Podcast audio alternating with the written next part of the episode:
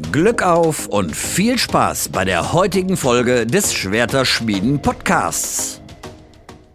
So, und damit herzlich willkommen zur mittlerweile 13. Episode vom Schwerterschmieden Podcast. Ähm, heute sind wir mal in einer anderen Konstellation unterwegs. Ähm, mich kennt ihr, ich bin der Fabi. Ähm, ich bin nicht mit den Jungs unterwegs, weder mit Flo noch mit Bennett, ähm, noch mit einem der anderen. Heute ist ähm, ja ein kleines Anliegen von meiner Seite aus. Äh, wir haben euch ja gesagt, wir wollen ein bisschen, bisschen Flexibilität, ein bisschen mehr Variablen reinbringen in den Podcast. Es soll nicht immer nur über Fußball und uns Jungs gehen. Es gibt noch viele andere spannende Themen da draußen, für die wir ähm, persönlich auch brennen. Und ich habe da gedacht, ich mache einfach mal den Anfang. Ähm, wie viele von euch wissen, ich äh, bin seit ja, knapp zwei Jahren fast ähm, auch ein großer MMA-Fan neben ähm, dem Fußballmarkt. Und ich habe gedacht, vielleicht kann ich ja dem einen oder anderen ähm, oder der einen oder anderen hier diesen Sport auch ein bisschen näher bringen. Und äh, ja, ich bin nicht alleine hier, ähm, habe dafür den guten Flo dabei. Flo, magst du dich kurz vorstellen? Grüß dich. Ja, meinen Namen hast du ja schon genannt. Hast einleitend zwar gesagt, du bist nicht mit Flo unterwegs, aber hier sitzt quasi ein anderer. Du ähm, hast mich letztendlich ja hierzu eingeladen. Ich bin äh, selbst jemand, der sich mit dem Sport, den du gerade angesprochen hast, mit MMA auch ähm, ja, in der Medienwelt so ein bisschen auseinandersetzt. Mache auch einen Podcast seit ja inzwischen auch so zweieinhalb Jahren ähm, und bin letztendlich deinem Wunsch, deiner Einladung ge gefolgt, diesen Sport ein bisschen näher zu bringen. Weiß noch nicht ganz, auf was ich mich hier einstelle, aber ähm, Spontanität ist ja auch eine, eine Charaktereigenschaft, die man ähm, stets versuchen sollte zu verbessern. Du hast schon angesprochen, ähm, dass du ein bisschen in der MMA-Landschaft unterwegs bist, auch in den deutschen Medien. Ähm, natürlich kenne ich dich auch irgendwo her. Ähm, ich habe dich nicht einfach so rausgefischt. Ähm, du machst mit äh, Sebastian Hackel zusammen die äh, Championship Rounds auf YouTube, ähm, beziehungsweise auch als äh, Hackmans MMA-Show, glaube ich, ähm, klassifiziert auf den anderen Podcast-Plattformen als Audioform. Ähm, Sebastian Hacke ist vielleicht sogar dem einen oder anderen Begriff, macht ja neben MMA auch ähm, viel, was Wrestling angeht. Ähm, ich glaube, aktuell ist ja auch WrestleMania-Woche, wenn mich nicht alles täuscht. Also da ist auch sehr mhm. viel äh, Medienarbeit aktuell von ihm aus. Und ist auch in der deutschen Sport-Podcast-Plattform durchaus Name, den man ja eigentlich kennen kann, kennen sollte, würde ich fast schon sagen. Ähm, ist mir auf jeden Fall vorher schon ein Begriff gewesen. Genau, und diesen Kanal habt ihr gestartet. Ähm, ist noch gar nicht so lange her tatsächlich, also ähm, so traditionsreich ist das noch gar nicht, aber es ist auf jeden Fall ein Aspekt, ähm, der der deutschen MMA-Welt hilft in meinen Augen, ähm, gibt einen sehr interessanten Einblick. Ähm, Sebastian kommentiert ja auch oft äh, UFC-Events auf The Zone, ähm, sprich, wenn ihr euch das anguckt, dann ist euch die Stimme vielleicht schon mal vorgekommen. Ähm, vielleicht kannst du ja mal erzählen, den Kanal gibt es ja noch nicht so lange, wie seid ihr da auf die Idee gekommen und was habt ihr noch vor, was gibt es da zu sehen?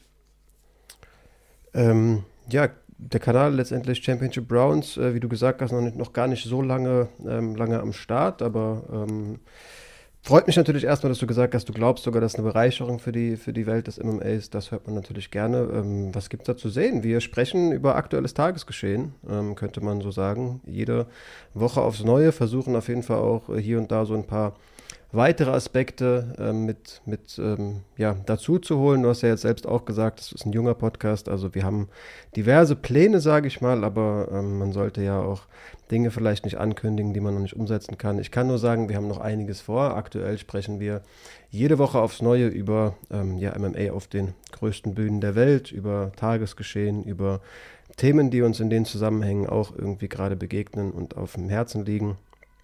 Und ähm, ja, wer, wer sich ein Bild machen, machen mag, hört gerne mal rein letztendlich. Was soll man, was soll man sagen?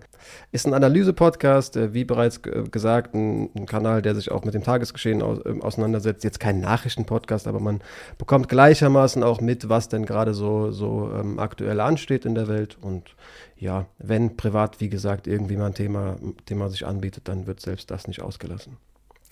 Ja, ähm, ich habe es nicht ohne Grund zu Beginn angesprochen, denn ähm, wie du schon sagst, da geht es ein bisschen mehr ins Analytische rein, wo auch wirklich äh, Kampf für Kampf ähm, die Reihenfolge besprochen wird, was passiert da, warum passiert da was, ähm, was hätte vielleicht anders passieren sollen, was kann man vom Kämpfer XY erwarten, was ist letztendlich passiert. Also das ist wirklich ähm, eine detailreiche Arbeit.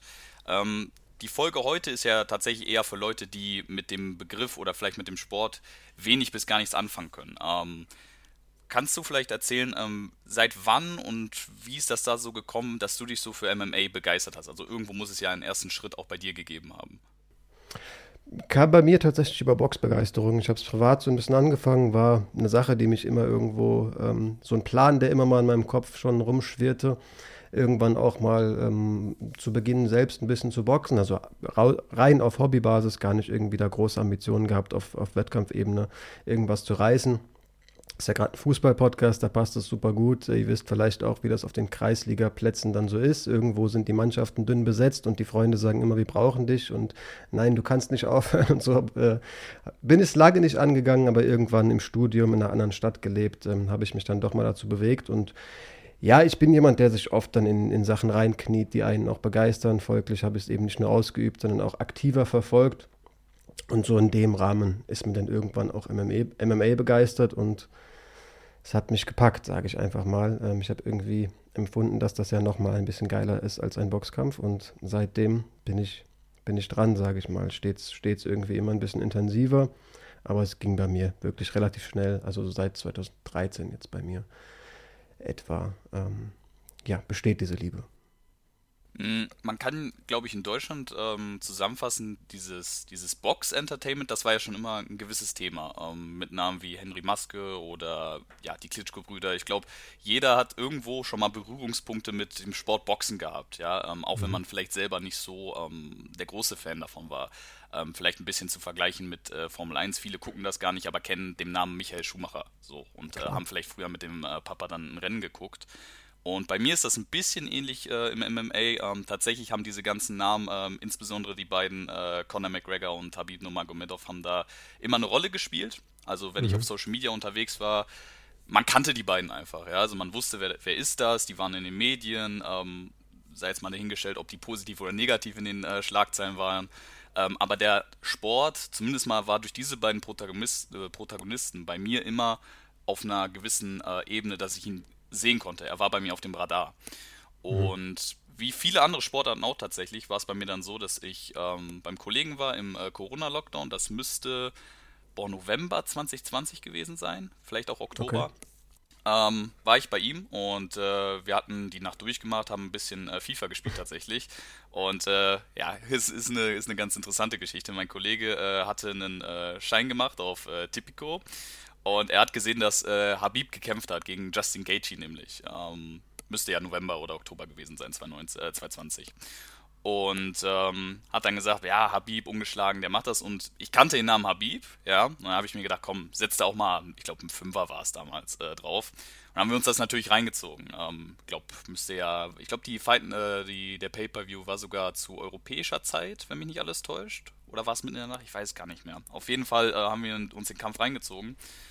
Und das war für mich das erste Mal, dass ich mir wirklich so einen Octagon-Fight ähm, über eine gewisse Distanz, ich glaube äh, zwei oder drei Runden war es ja, äh, mit Vorzeigen-Finish dann, ähm, gegeben habe. Also Boxkämpfe habe ich mir vorher schon reingezogen, aber diese Art von Kampfsport auch auf so einem hohen Niveau, am Ende des Tages ähm, ja, zwei der besten äh, Leichtgewichte, die so äh, da draußen rumlaufen bzw. rumgelaufen sind, ähm, hat mich fasziniert, weil ich auch äh, durch diese Post-Fight-Speech von Abib, wo er dann auch zurückgetreten ist, ähm, gemerkt habe, okay, da passiert gerade was Wichtiges in, in diesem Sport und ich äh, bin jetzt Teil davon, ich merke das. Und ich fand das so interessant ähm, und auch die Reaktion im Netz. Ich habe äh, währenddessen mal ein bisschen auf Twitter gesurft und habe gesehen, okay, da gibt es wirklich eine große Community, die sich dafür ähm, interessiert, die vorher bei mir nicht wirklich auf dem Radar war. Ähm, und dann habe ich mich halt die Tage danach auch damit äh, befasst. Was passiert da? Warum passiert das?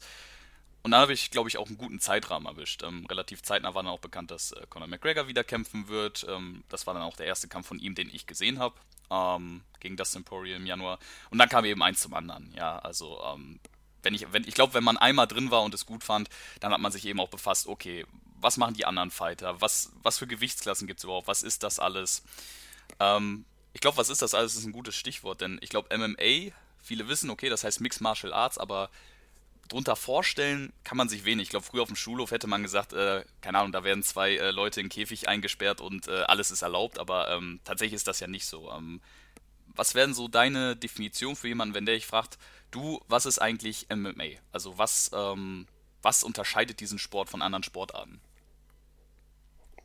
Also gemischte Kampfkünste ist ja irgendwie schon ein relativ greifbarer Begriff. Ähm, Ich hätte vielleicht gesagt, die Vereinigung, die, die vielseitigste Art Kampfsport zu betreiben, die es aktuell so auf der Welt gibt. Also es ist ähm, ja eine Kombination aus diversen Kampfsportarten, sprich Schlagtechniken, Tritttechniken, Ringen und Grappling, was glaube ich für die Leute, also wenn, wenn ich jemanden begegnen würde, der das wirklich noch gar nicht greifen kann, vermutlich das am wenigsten äh, greifbarste ist Grappling eben letztendlich. Ähm, ja, die Kampf, der Kampfsport, wenn es dann wirklich schon auf den Boden ging, ähm, sprich Aufgabegriffe und ähm, Würgetechniken sind letztendlich so die Sachen, die man dann anpeilt. Ähm, und MMAs, ja, der sportliche Rahmen, der all diese Dinge unter einem, einem Dach, sage ich mal, vereint. Mhm, solche Sachen wie Brazilian Jiu-Jitsu oder ähm, ich glaube Sambo äh, gibt es ja noch, ähm, sowieso Ring, ähm, das, das sind alles so Sachen, die war, haben für mich nie so die prägende Rolle gespielt. Ja? Also es gab immer nur Boxen. Boxen war immer die Nummer eins. Ähm, mhm. Und für mich war es eben so, wenn ich, wenn ich dann gesehen habe im MMA, okay, da sind, da hieß es früher, glaube ich, immer, ja, okay, wir lassen jetzt wirklich diese Kampfkunst äh, gegen diese Kampfkunst antreten. Das war, glaube ich, ja so der Anfang, zumindest mal von der UFC damals. Ähm, und heute ist es ja so, es gibt ja kaum noch Kämpfer, beziehungsweise wenn es welche gibt, kommen sie meistens nicht so weit, zumindest, die nur auf eine Technik fixiert sind, sondern du musst wirklich eine zumindest mal solide Basic in jedem dieser Kampfkünsten haben. Ähm, warum wir jetzt auf die UFC zu, zu sprechen kommen, ist, glaube ich, ähm, auch ein bisschen schwer zu erklären. Die UFC ist ja so ein bisschen, ja, ich würde sagen, die Champions League ähm, des MMA. Ähm, auch aus einem gewissen Entertainment-Aspekt, aber ich glaube, für viele setzen das gleich. Ich glaube, viele denken, okay, ähm, die einzige MMA-Liga, die zumindest mal ja, das Niveau bringt, ähm, ist die UFC. Ähm, einfach weil sie auch in den äh, sozialen Medien da total ähm, gut aktiv ist. Ähm, du hast auch in einer äh, eurer letzten Folgen richtig gesagt, ähm, was, was Marketing und Vermarktung, ähm, generell dieser Entertainment-Aspekt angeht, da ist die UFC einfach den anderen Kampfsportklassen ein bisschen voraus. aber gerade im asiatischen Markt gibt es da ja wirklich Divisions auch.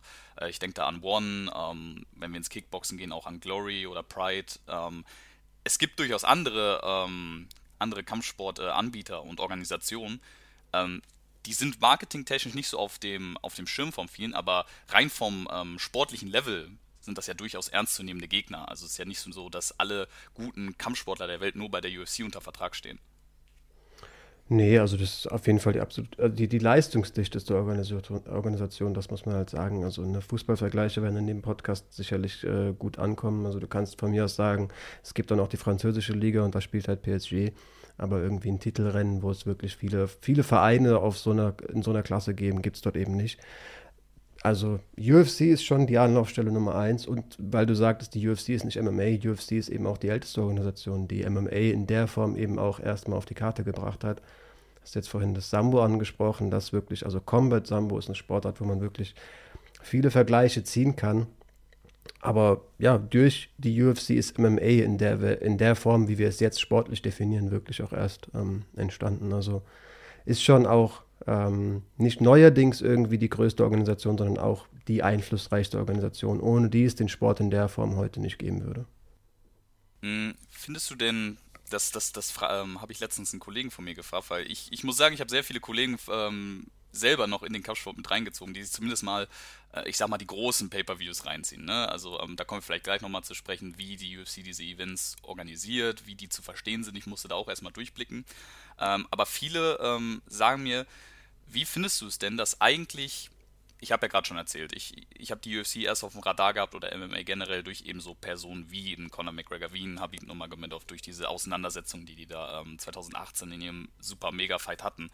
Ähm, für dich als, ich sage jetzt auch mal auch in der Medienlandschaft durchaus aktiven ähm, MMA-Fan und ich denke mal, es ist ja auch durchaus Teil äh, nicht nur von deinem Leben, sondern auch von deinem Beruf. Ähm, Findest du es in Ordnung oder blickst du dem positiv entgegen, dass viele, die zu diesem Sport kommen oder zumindest mal auf die UFC beschränkt, ähm, auch diesen Sport eben mit diesen Personalien verbinden, wenn sie eben auch so negative Schlagzeilen bringen. Ich glaube, ein John Bones ist da, äh, John Bones, John Bones Jones in dem Falle, ähm, ist, ist da auch so ein Beispiel. Also viele prägende Figuren vom Sport, ja, ziehen leider auch nicht viele Schlagzeilen, ähm, zumindest mal in den letzten äh, Jahren, mit positiven Leistungen, sondern auch eher mit Eskapaden, ja, off the track würde ich jetzt im Formel 1 Jargon sagen, aber ähm, außerhalb des Oktagons. Also wie nimmst du das auf? Ist das für dich eher so Publicity, wo du sagst, okay, ich bin froh, dass Leute zumindest mal ihre Augen auf den Sport werfen, weil zumindest ich würde mich da als so ein Beispiel klassifizieren. Ähm, ich fand das halt immer lustig, wenn ich auf YouTube so, so Videos gesehen habe, äh, weiß ich nicht, Best of Conor McGregor Press Conferences, ja, Press Conference Highlights und äh, das fand ich immer lustig, ähm, ohne dass ich mir einen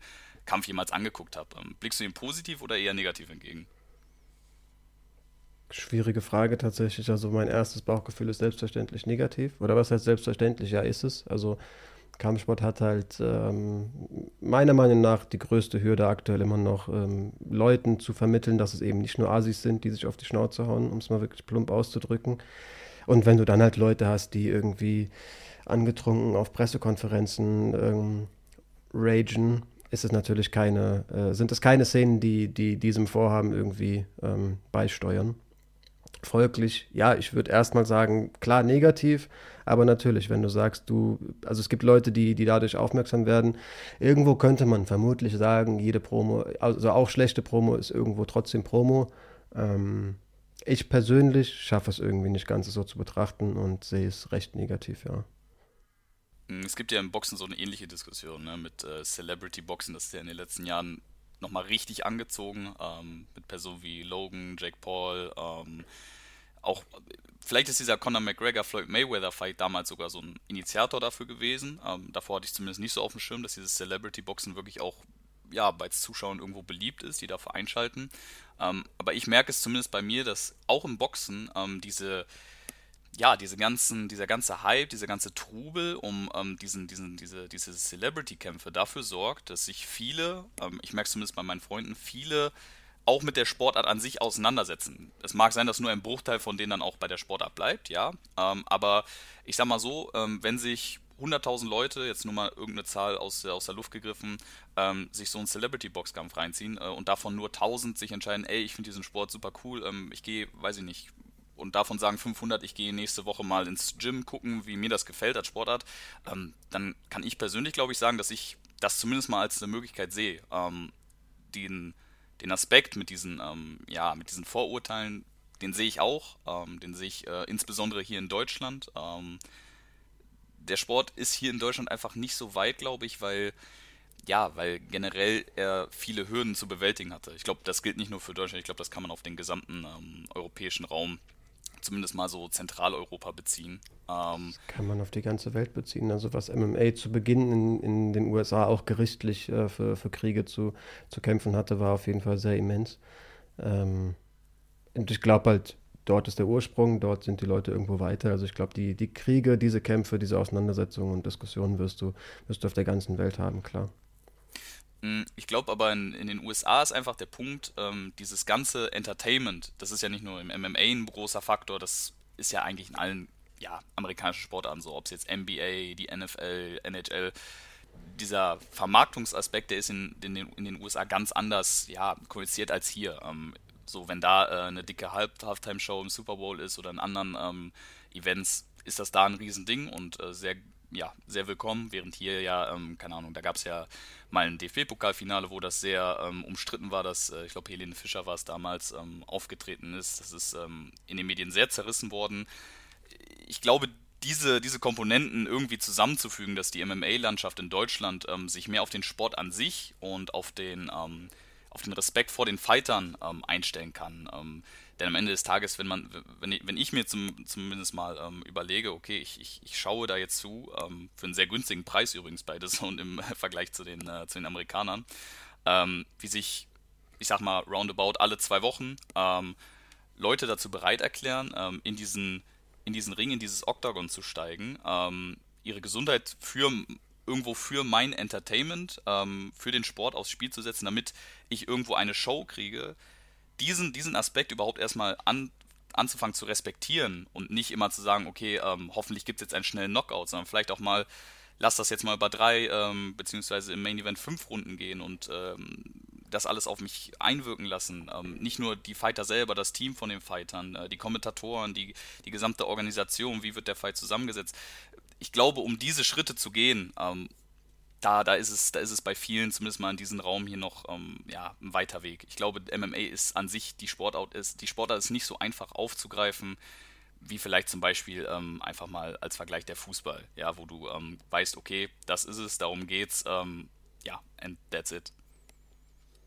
Ja, sicherlich. Also du kannst natürlich auch vielleicht da ansetzen, dass wir generell kein, keine irgendwie Kampfsport ähm, begeisterte, Nation sind. Also wenn du halt schon eine Grundlage hast, keine Ahnung, in Thailand macht irgendwie jeder zweite Muay Thai oder in etlichen Ländern, keine Ahnung, äh, im Iran oder in, in Russland ist halt Ring irgendwie wirklich sehr präsent.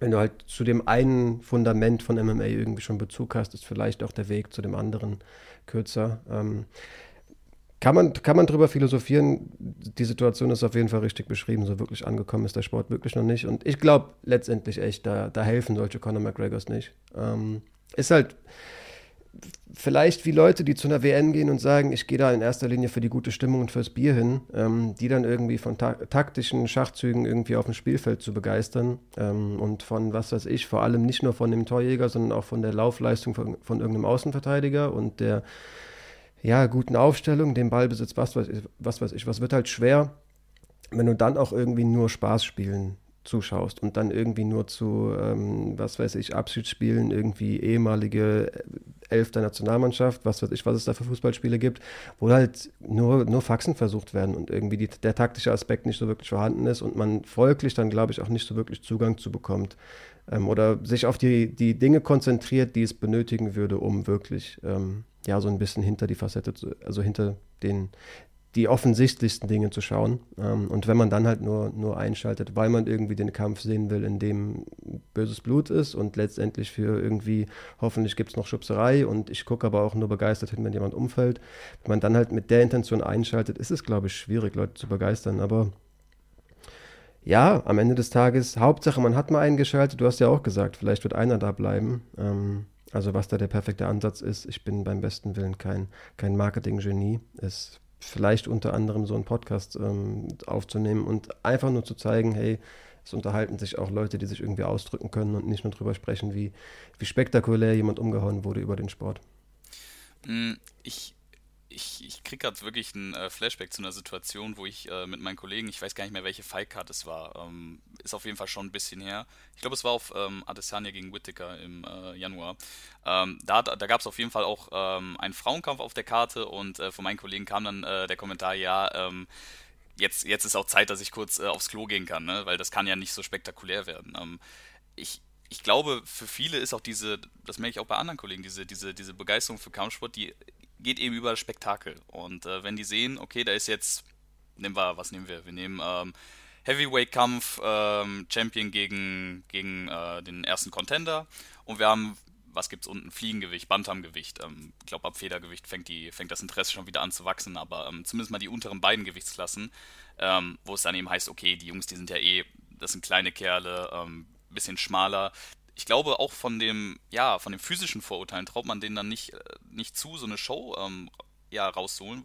Und ich glaube, ich glaube, man kann Leuten, die das noch nie gesehen haben, sagen, ähm, also ich zumindest, dass, dass meistens äh, Kämpfe im Fliegen, Feder, Bantamgewicht, äh, das sind eigentlich immer die spektakulärsten, ja, und auch äh, viele Frauenkämpfe, die, ähm, ich, ich überlege gerade, was war es, äh, Joanna gegen, gegen Weili Zhang zum Beispiel, kann man sich, glaube ich, auch immer noch kostenlos auf YouTube reinziehen. Ähm, das sind Kämpfe, die, äh, die, die, die haben teilweise äh, Kampf des Jahres äh, Awards gewonnen. Ja? Ähm, das, das, das, das, das, das, das, das, das geht eben weniger über die Knockout-Power, sondern eben über die Distanz. Äh, wie viele Schläge kann ich setzen? Wie viele Takedowns kann ich setzen? Wie dominant bin ich im Game? Ähm, was ich dann tatsächlich, ja, ich als Fan spannender finde als, äh, okay, Runde 1, ähm, zweiter Schlag, Knockout. Finde ich auch immer interessant, ja, muss, muss es auch geben in dem Sport, definitiv. Ähm, auch daraus werden Highlights geschnitten. Ähm, aber das ist am Ende des Tages ja nicht der Grund, warum ich, ähm, ich glaube, du äh, stehst um 4 Uhr auf, aber ich mache es immer so, dass ich äh, wach bleibe, ähm, bis dann die Karte anfängt.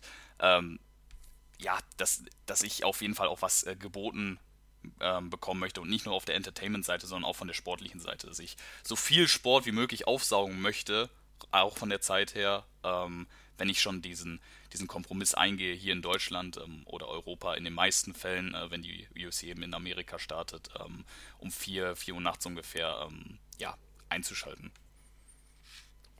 Wenn du jetzt hier die Motivation verfolgst, äh, Leute dafür zu begeistern, kann man an der Stelle vielleicht auch sagen, man, man kann es natürlich auch im Real Life schauen, also man muss dafür auch nicht nachts aufstehen.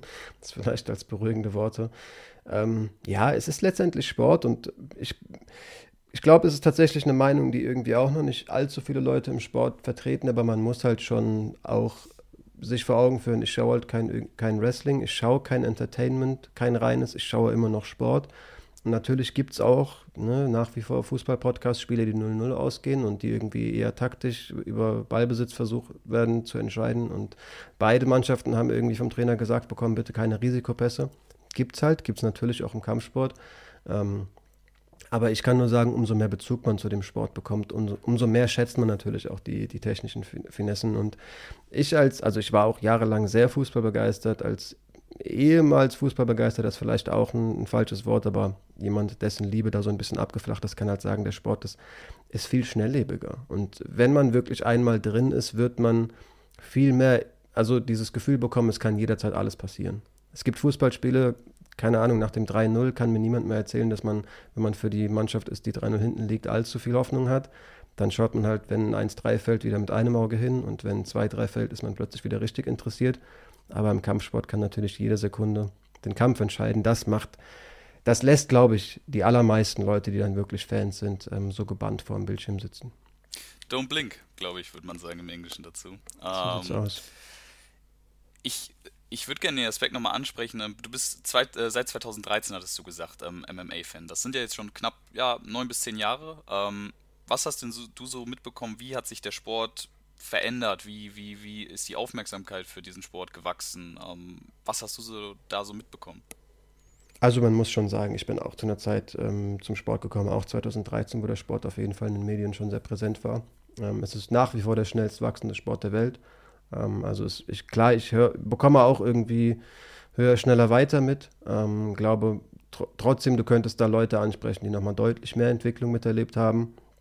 Aber klar, es ist viel medienwirksamer. Auch, auch der Zone-Deal ist ja noch gar nicht so wahnsinnig alt. Ähm, es gibt den Sport auf Deutsch. Es, er wird den Leuten auf Deutsch auch näher gebracht und erklärt. Das ist, glaube ich, auch, also der Bezug dazu zu bekommen, ist auf jeden Fall heutzutage leichter. Ähm, das, glaube ich, so die, die nennenswertesten ähm, Sachen. Und natürlich mit den Jahren ist man eben irgendwie immer, immer, mehr, immer mehr im Sport drinne, ähm, bekommt selbstverständlich mehr mit, versteht mehr. Ähm, aber ich kann vor allem auch sagen, außerhalb von der UFC macht sich, also passiert extrem viel. Die deutsche Szene wird immer, immer präsenter auch in den Medien. Sie bestand immer, aber sie ist irgendwie, ja, medienwirksamer. Man kann, es ist schwieriger, sie nicht mitzubekommen, sage ich mal, sage ich mal, okay, es war jetzt ein bisschen negativ ausgedrückt, natürlich eine schöne Sache. Also sie ist wirklich ähm, aktiv, zugänglich, ähm, aber da sind wir auch nicht alleine. Also auch die britische Szene macht große Fortschritte, Osteuropa macht Fortschritte. Der Sport ist generell internationaler ähm, und zieht vor allem auch immer begeisterte andere Athleten an. Also wir haben jetzt oft gesagt, dass es irgendwie eine Vereinigung aus, aus Ringen, aus Boxen, aus Kickboxen und so weiter ist. Ähm, und das war auch schon 2013 so, aber ich habe das Gefühl, es ist immer selbstverständlicher, dass Leute wirklich, die sehr erfolgreich in ihrer Sportart waren, inzwischen den, den Weg ins MMA finden und da quasi das nächste Level für sich selbst suchen. Ähm, und technisch entwickelt sich der Sport. Also du hast jetzt die Frauen angesprochen, da sind wirklich inzwischen Top-Athletinnen unterwegs. Ähm, und generell, es gibt, es gibt eigentlich keine Gewichtsklasse mehr, wo man nicht von der Leistungsdichte sprechen könnte, vor allem nicht in der UFC. Hm, vielleicht sind die Gewichtsklassen noch ein guter, ähm, ja, guter Punkt, über die man reden kann. Ähm, die, die, sind ja für jede Organisation ein bisschen anders unterteilt. Ähm, irgendwo gibt es auch Atomweight, ähm, aber UFC ist relativ klar geordnet, ähm, vom Fliegengewicht bis hin zum ähm, Schwergewicht eben. Wenn du jetzt jemanden vor dir hast, ja, der sagt, okay, ich bin noch nicht so drin, was, was ist für mich so die Gewichtsklasse, mit der ich mich auseinandersetzen sollte. Ich weiß, die richtige Antwort wäre jetzt äh, gar keine, weil alle ihre, ihre eigenen ähm, ja, Höhen und Tiefen haben. Ähm, aber wo würdest du sagen, wo gibt es in der UFC aktuell wirklich, ähm, ja, wenn du sagst, okay, das Bantam-Gewichtskampf oder Federgewichtskampf, ähm, das, das, das bringt immer Spektakel bei?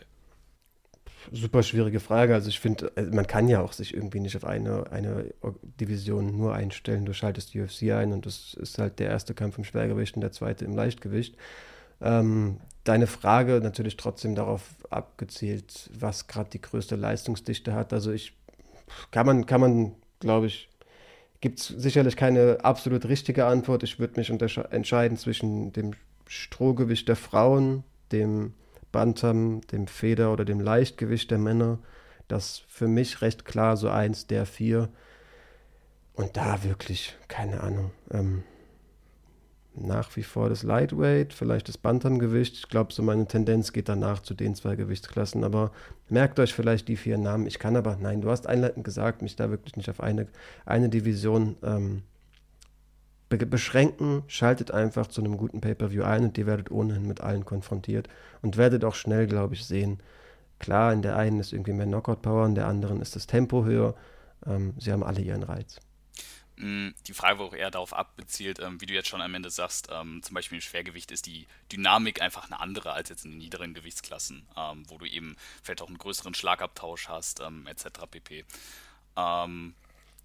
Ähm, ich, ich, ich, was mir vor allem aufgefallen ist, ähm, in der Zeit, wo ich jetzt dabei bin, das ist ja noch nicht allzu lange, dass auch die Social Media Power von den, von den Sportlern immer, immer wichtiger wird und auch immer größer wird. du hast da ich glaube, ich glaube, er kämpft sogar nächstes Wochenende. Äh, ein Hamza Chimaev zum Beispiel, ähm, der, ich glaube, drei oder vier UFC-Kämpfe insgesamt jetzt bestritten hat. Also ist noch relativ jung dabei, äh, ist glaube ich 26 oder 27 Jahre auch erst alt, ähm, ist für einen Kampfsportler noch sehr, sehr jung, würde ich behaupten, zumindest mal in der, äh, in der Liga vom MMA. Und durch seine, durch seine, durch seine Explosivität und durch sein, sein Auftreten auch, durch seine Art, hat er durchaus auch, ja, nicht, ja, nicht die normale Art, sich zu artikulieren oder auch nicht das normale Aussehen, ähm, hat dann auf einmal innerhalb von wenigen Tagen oder Wochen ähm, Social Media technisch mehr Reichweite, mehr Follower als ja nicht nur der Champion seiner Gewichtsklasse, sondern tatsächlich auch der ähm, ja, Pound for Pound, also sprich der gewichtsübergreifenden ähm, Rangliste der UFC, ähm, namentlich Kamara Usman. Ähm, oder Islam Makhachev, auch ein super Beispiel, ähm, der eben als äh, einer der, ich glaube, wenn nicht sogar der beste Freund von äh, Habib Nurmagomedov gilt, der jetzt auch im Leichtgewicht sein Glück versucht, sehr, sehr weit oben dabei ist. Diese, diese, diese Social-Media-Präsenz, auch ein Paddy Pimble zum Beispiel, ich glaube, viele Leute, die, die, die haben schon, die haben mal zumindest mal sein Gesicht gesehen auf Social Media, bei irgendeinem Meme, vielleicht auf Instagram. Ähm, diese, diese Social-Media-Reichweite von den, von den Fightern, ähm, wie wie stark hat sich das ausgeprägt? Das ist ja auch in den letzten Jahren nochmal explosiver geworden. Also ich, natürlich ist die erste Antwort ja, die ist viel größer geworden. Man muss natürlich auch betrachten, dass die generell größer geworden ist. Also hat halt irgendwie jeder Grundschüler gefühlt ein Handy und genauso sind die Fußballer viel präsenter in den Social Media Kanälen und die Rapper und keine Ahnung wer. Ähm, jeder, der sich halt irgendwie für wichtig hält.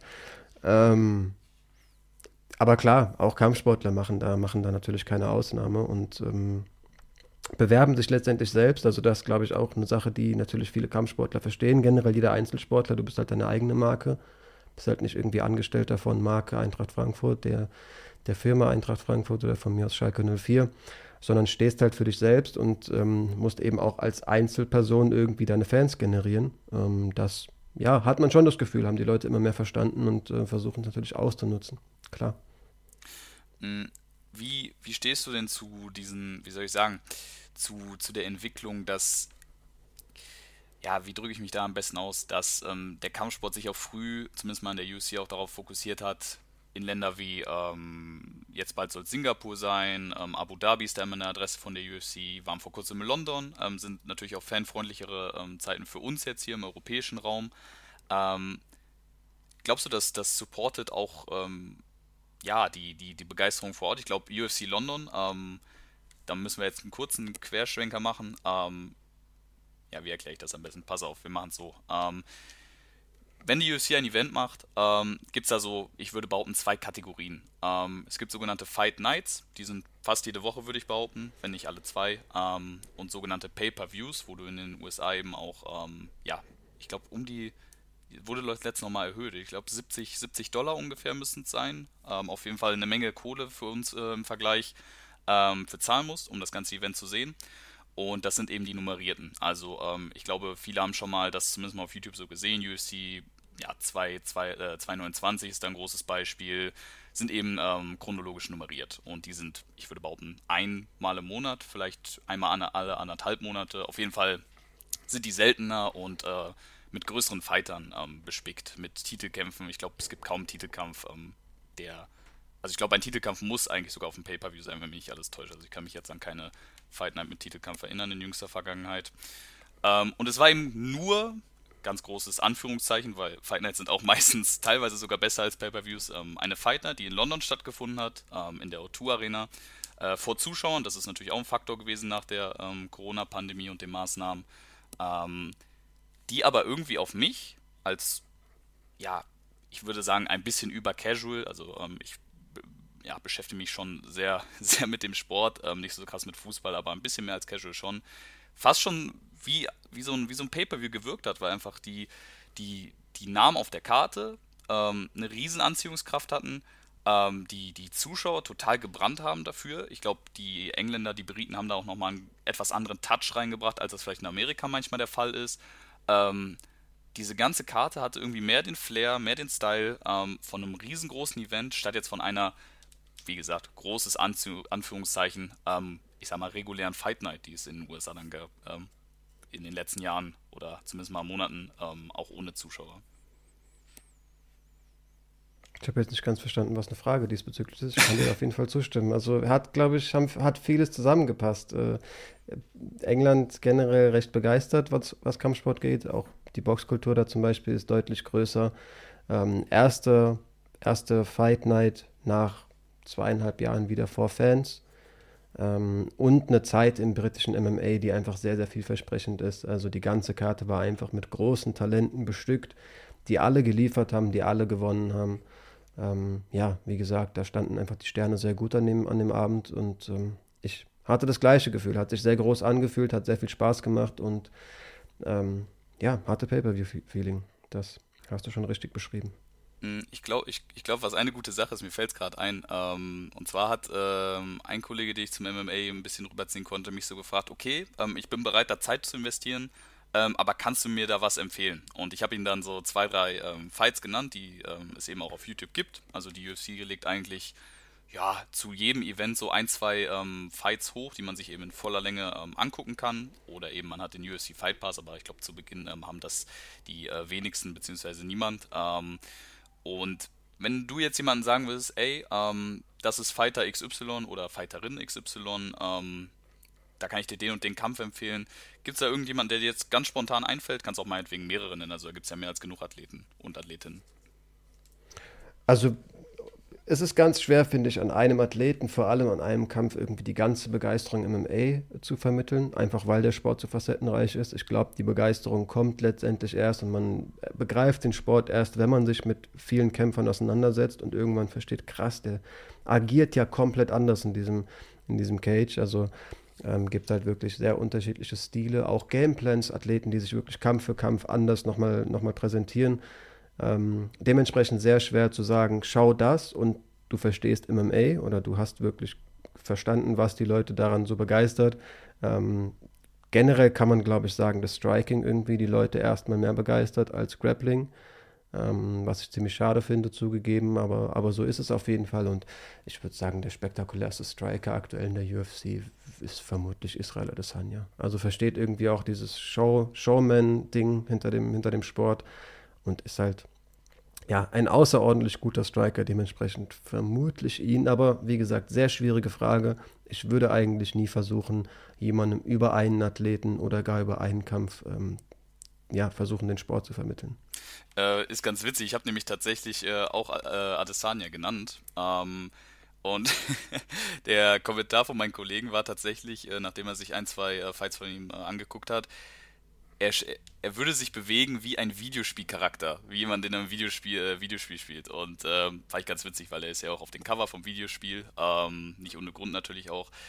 Ich glaube, so ein paar Fighter, die man nennen kann, ähm, wie du schon sagst, Striking äh, wird die meisten auf den ersten Blick mehr catchen. Ähm, aber ja, Max Holloway ist da, glaube ich, ein guter Call. Ähm, Piotr Jan, der jetzt auch äh, auf der nächsten Fightcard ähm, kämpfen wird, ähm, um den äh, Titel im Bantamgewicht, ist da auch äh, eine super Adresse. Hatte einen Fight gegen Corey Sandhagen, ähm, der jetzt auch, glaube ich, frei auf YouTube verfügbar ist. Ich glaube, das ist ein Ding. Ähm, da sind, da sind, also MMA auf jeden Fall auf ganz hohem Niveau, der Kampf, äh, kann ich mich noch gut dran erinnern. Ähm, bin auch äh, kleiner Fan von Corey gewesen oder immer noch. Ähm, Wenn es eher in Richtung Grappling geht, ähm, ist da, sind da Habibs Kämpfe immer eine gute Adresse, glaube ich. Ähm, einfach aufgrund der Dominanz, was, was, was Grappling, was äh, in seinem Fall jetzt das Wrestling ähm, oder Russian Sambo eben für ja, für eine, für, eine, für eine Bedeutung hat in so einem Kampf, ähm, dass, dass, dass, dass auch er eben auch eine Overhand schlagen kann, ähm, eben auch im Striking seine Stärken hat, ähm, hat man im Kampf gegen Connor ja auch gesehen.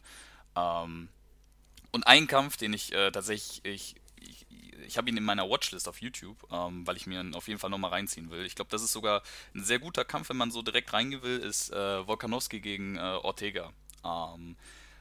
Wenn man kurz reingehen will, Volkanowski ist jetzt äh, Champion im Federgewicht schon relativ lange, ähm, hat ist nicht ungeschlagen, hat eine Niederlage, aber in der UFC müsste er noch ungeschlagen sein. Ähm, und Brian Ortega eben ähm, ein ja, Amerikaner mit mexikanischen Wurzeln, ähm, ist ein sehr tougher Kerl, ähm, ist im Jiu-Jitsu, sprich auf dem Boden, eine Granate, also wirklich auf einem ganz, ganz hohen Niveau, ähm, während Volkanowski sehr, sehr vielseitig ist. Und in dem Kampf, ähm, kann sich bestimmt auch dran erinnern, also bräuchte ich, bräuchte ich ja nicht erzählen, ähm, hat Volkanowski Ortega schon sehr, sehr dominiert. Also ähm, das Gesicht von Ortega sieht wirklich ja, aus wie nach einem Autounfall nach dem, äh, nach dem Kampf. Ähm, aber es gab eben so zwei, drei Momente, wo er Volkanowski auf dem Boden hatte, ähm, er sich darauf eingelassen hat.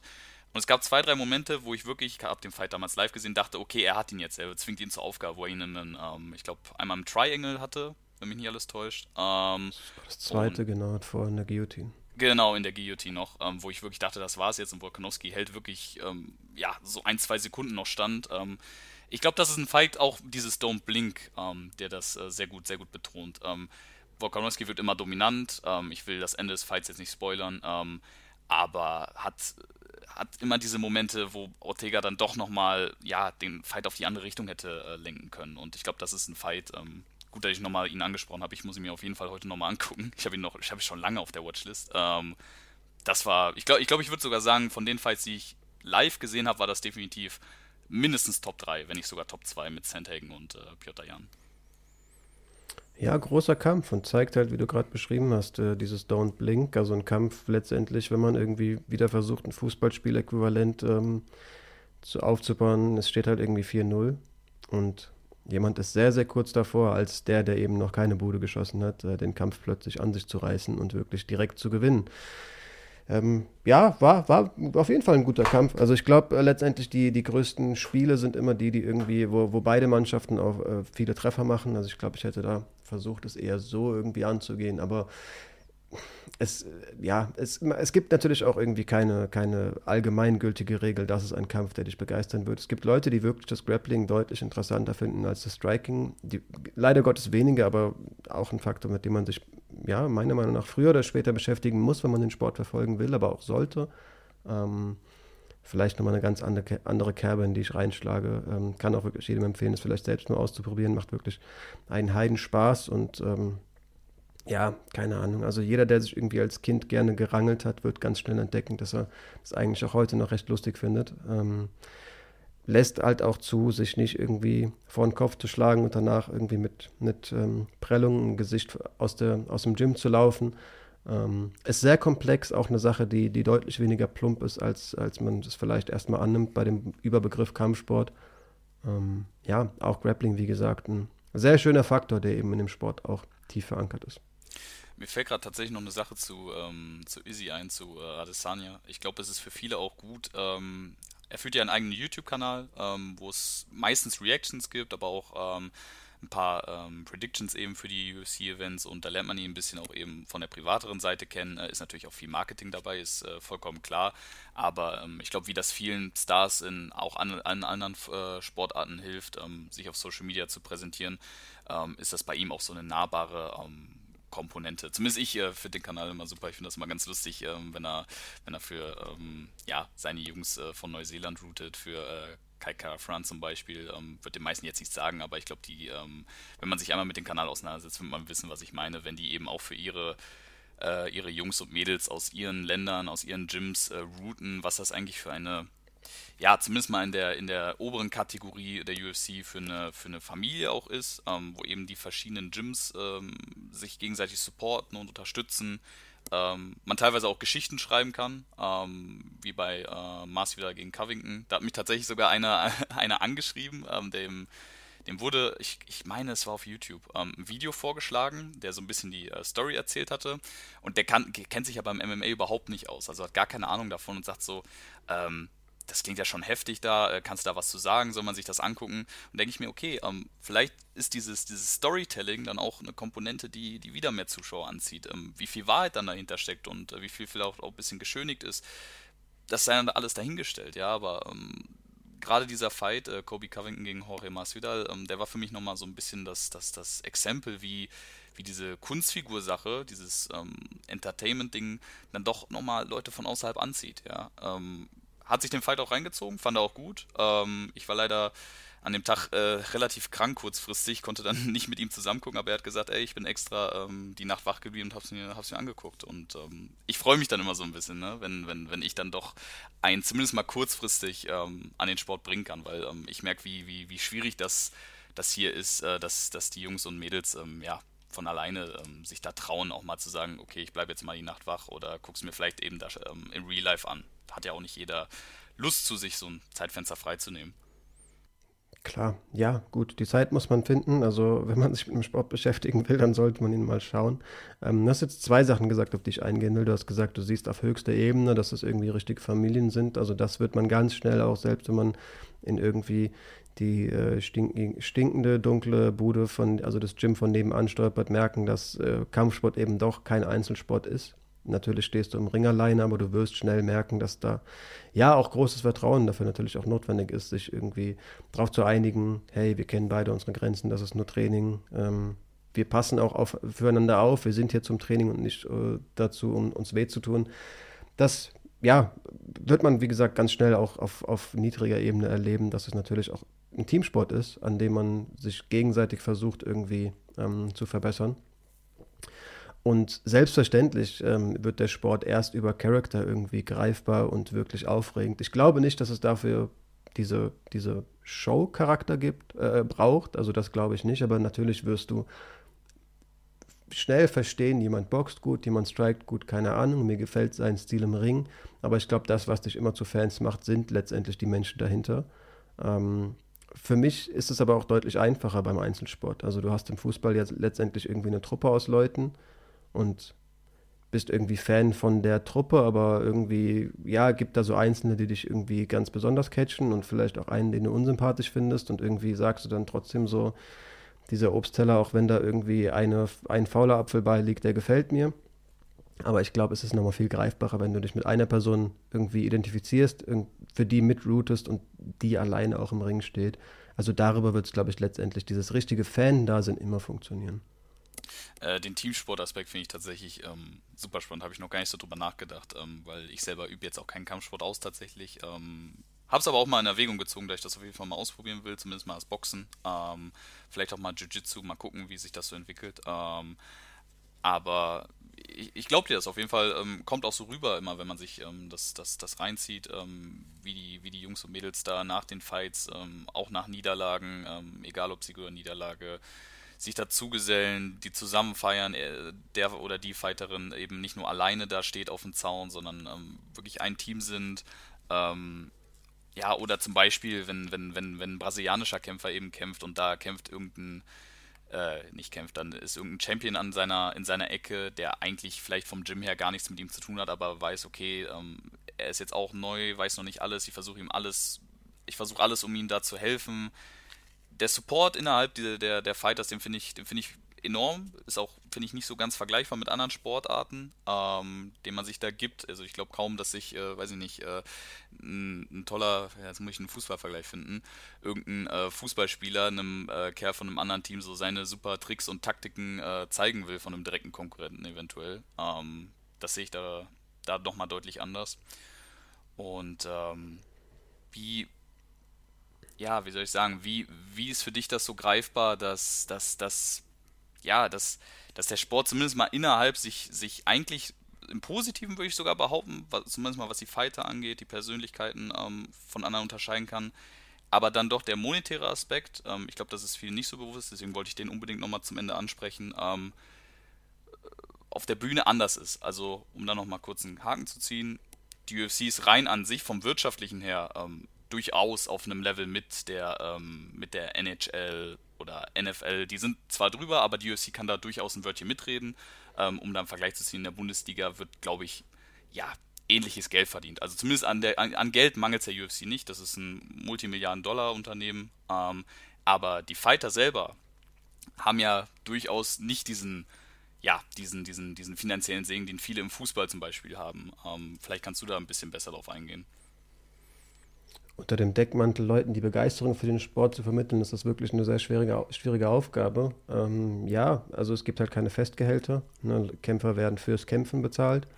Ähm, was auch früh entdeckt wurde, dass das spektakulärere Kämpfe bringt, ähm, ist eben auch der Faktor, dass du Siegesgagen hast. Also du hast eine Antrittsgage und bekommst das Doppelte nochmal, wenn du den Kampf auch gewonnen hast. Also es wird einer mit der Hälfte von dem Geld, das er sich eigentlich an dem Abend erhofft hat, nach Hause gehen. Ähm, und ja, es ist auf jeden Fall keine Sportart, wo man allzu viele Multimillionäre verfolgt. Also das ähm, macht, du hast vorhin auch das, das Thema Social Media angesprochen, macht die Sachen auch deutlich greifbarer. Also viele Leute im Fußball ist es ja wirklich sehr schwierig, irgendwie ähm, allzu sehr mit, in Kontakt mit irgendwie seinem Helden zu treten oder so. Klar gibt es auch diese Leute, die Millionen von Followern haben. Du hast jetzt irgendwie Namen von, wie haben Hamza Chimal von sowas ähm, angesprochen, aber es gibt halt auch super viele Kämpfer, die wirklich auf höchster Bühne agieren und trotzdem Seminare in irgendwelchen Gyms gehen, wo du, was weiß ich, 20 Dollar in die Hand nimmst und dann theoretisch unter denen trainieren kannst. Und äh, ja, ähm, sind letztendlich keine Leute, die in irgendeiner Parallelgesellschaft leben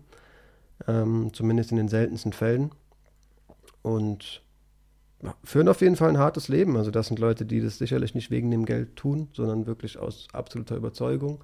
Ähm, ist halt in der Regel so, dass du, wenn du nicht wirklich viel auf der Seite hast, sondern also auf der Seite liegen hast, angespart hast ähm, und relativ neu im Sport bist, dann gehst du wirklich Schulden ein, sagst, Gehst auf Trainer zu, fragst die, ob sie dich in der Vorbereitung auf deinen nächsten Kampf unterstützen können. Die wissen gut, wenn der Kampf passiert, also abgeschlossen ist, dann wird der Kämpfer bezahlt, folglich auch ich.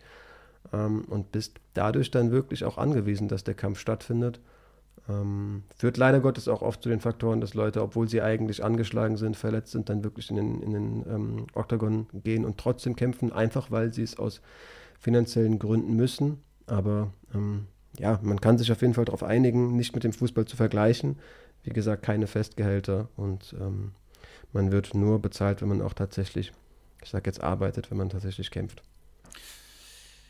Ja, schwierige Diskussion auf jeden Fall. Ähm, ist, wie du schon sagst, auch schwierig, Leuten, die das nicht äh, unbedingt kennen, ähm, zu erklären, dass du eben solche Multi-Fight-Deals unterschreibst oder ja, eben nur per Kampf oder per Kampf unterschreibst und nicht ähm, ja, für Jahre oder, oder Monate als Laufzeit. Ähm, wir sind jetzt schon knapp äh, 50 Minuten dabei, Flo. Ähm, ich ich habe gerade die Idee bekommen, ich glaube, ich werde in den Show Notes ähm, so ein paar Fight-Empfehlungen reinpacken, ähm, die man sich so reinziehen kann auf YouTube, wenn man sich vielleicht mal da ein bisschen reinfuchsen will oder zumindest sich das angucken will. Ähm, als Journalisten, ähm, habe ich ja schon angesprochen, ähm, oder im Journalismusbereich für detaillierte Berichterstattung, aber auch für viele News macht ihr ja auch ähm, und teilweise auch äh, Prediction, glaube ich, hattet ihr auch schon. Ähm, kann ich nur Championship Rounds empfehlen auf YouTube, ähm, als auch auf Spotify und auf Google Podcasts, auf allen Podcast-Anbietern wahrscheinlich, oder? Ja, soweit wie also ich kenne, habe noch von keinem gehört, wo wir nicht sind, genau. Ja. Aber YouTube auf jeden Fall die Anlaufstelle, wo ihr, wo wir euch am allerliebsten äh, begrüßen. Da könnt ihr mit uns kommunizieren, da könnt ihr gleichermaßen natürlich auch unsere Mimik dabei sehen. Das ist so die Anlaufstelle, die wir auf jeden Fall weiter versuchen auszuarbeiten, auf der ihr auf jeden Fall auch, solltet ihr denn Interesse dafür entwickeln, ähm, Inhalte sehen werdet, die es als reine Podcasts nicht gibt. Das kann ich zumindest so schwammig formuliert versprechen. Mm, Im amerikanischen Bereich, ich überlege gerade, ähm, gibt es auch interessante Podcasts von ehemaligen UFC-Fightern. Äh, ich glaube, Michael Bisking ist da ein Riesenbeispiel. Ähm, ja, Joe Rogan in seinem Podcast hat nicht immer UFC als Thema, aber gibt es öfters. Ähm, ich überlege gerade, Daniel Cormier hat, glaube ich, auch einen mit äh, RC ist es, ne? DC und RC müsste es sein. Genau, ist, glaube ich, ein Basketballspieler oder Footballspieler. Genau, genau, genau. Ja, Podcasts gibt es diverse. Ähm, ich glaube, was für mich irgendwie, wenn es hier darum geht, Leute zu begeistern, so der beste Tipp wäre, wären, schaut euch wirklich, wenn ihr vor allem technisch mehr verstehen wollt, vielleicht die, die Breakdowns von Dan Hardy an. Das ist auch ein ehemaliger UFC-Fighter, der wirklich anhand von Videomaterial gerne mal Szenen stoppt, auf irgendwie auch, was weiß ich, um die Hand geht es mir gerade, die nochmal hervorhebt und wirklich Predictions macht, wie meiner Meinung nach kein anderer. Ich glaube, da, darüber kann man technisch am meisten, meisten lernen. Ähm, Striking wird man schnell verstehen, wenn ihr wirklich versucht, in den Sport einzusteigen, dann ähm, schaut euch vielleicht auch wirklich Grappling-Tutorials an. Das ist, glaube ich, eine Sache, die man, die man schwer greifen kann. Und vielleicht gibt es ja auch irgendwann auf Deutsch Videos, die einem den Sport nochmal versuchen, ein bisschen näher zu bringen wünschenswert wäre es auf jeden Fall. Vielleicht ähm, ja, gibt es ja auch den einen oder anderen, der da schon Ideen im Kopf hat, man weiß es nicht. Ähm, Flo, ich bedanke mich vielmals für deine Zeit. Ähm, wir haben es gerade Samstag äh, 17.30 Uhr, also ähm, durchaus ein freier Tag für dich, gehe ich von aus. Ähm, deswegen vielen, vielen Dank dafür erstmal. Gerne, danke für die Einladung. Ähm, war jetzt ja, ein Sport auf jeden Fall, den man ganz schwer irgendwie in einer Stunde versuchen kann zu, zu vermitteln. Ähm, falls es irgendwen gibt, okay, der jetzt, der sich jetzt wirklich denkt, okay, äh, da sitzen zwei, die mir wirklich eine Stunde lang versuchen, ähm, letztendlich zu sagen, ähm, mich mit dem Sport auch mal zu beschäftigen. Podcasts sind eine gute Sache, klar, YouTube-Videos sind eine gute Sache am Ende des Tages. Schaltet einfach bei dem Sport selbst ein. Ob es jetzt wirklich die größte Bühne UFC ist, ob ihr euch die Champions League anschauen müsst, um irgendwie begeistert zu sein. Ich glaube schon, dass es die größten Charaktere sind, die in der Regel Leute begeistern. Ne? Fußball äh, hat meine Generation auch irgendwie über Ronaldinho und Zidane und so lieben gelernt und nicht über, über zweite Liga irgendwie. Aber kann es natürlich auch sein. Ne? Gibt auch die Leute, die mit dem, mit dem Vater ins Stadion gehen und letztendlich hat, hat einen ähm, die Atmosphäre gecatcht. Gleichermaßen gibt es Sport auf deutscher Ebene immer, immer häufiger, wenn es irgendwie bei euch in der Ecke ist, geht live hin wenn es vielleicht für euch greifbarer wird, wenn es heißt, okay, der eine aus, keine Ahnung, Düsseldorf, der andere aus München und jeder spricht Deutsch, dann ähm, natürlich auch das am Ende des Tages, aber mein Appell, schaut einfach den Sport und ich bin mir relativ sicher, der eine oder andere wird verstehen, warum wir davon so begeistert sprechen. Dem habe ich nichts hinzuzufügen. Flo, nochmal vielen Dank. Ähm, ich verabschiede mich schon mal. Ähm, wir dürften die Folge am Dienstag ausstrahlen, ähm, sprich am Sonntag dürfte äh, nicht, sorry, nicht am Dienstag, am, äh, an einem Sonntag ausstrahlen, sprich am äh, nächsten Dienstag dürfte die äh, ganz normale Folge für euch kommen, die in der Reihenfolge steht. Ähm, Gibt es ja auch durchaus Positives zu berichten aus unserer Sicht, ähm, aber gut, Flo, das ist nicht dein Thema. Ähm, wir verabschieden uns, ähm, hoffen, wir, ihr hattet ein bisschen Spaß mit der Folge. Ähm, vielleicht können wir den einen oder anderen dazu bewegen, äh, sich da mal reinzufuchsen. Ähm, lasst gerne eine Bewertung da, lasst gerne Feedback da. Ähm, ihr kennt unsere Twitter-Kürzel. Flo, möchtest du deinen Twitter-Kürzel nochmal kurz sagen, vielleicht? Ähm, ich heiße Floman David mit zwei M's, um den schönen Sport des MMAs auch irgendwo in meinem Namen zu ver verankern. So schaut's aus. Könnt ihr auch da gerne ein Follow da lassen. Flo, danke dir ähm, und euch noch einen schönen Tag. Ciao, ciao.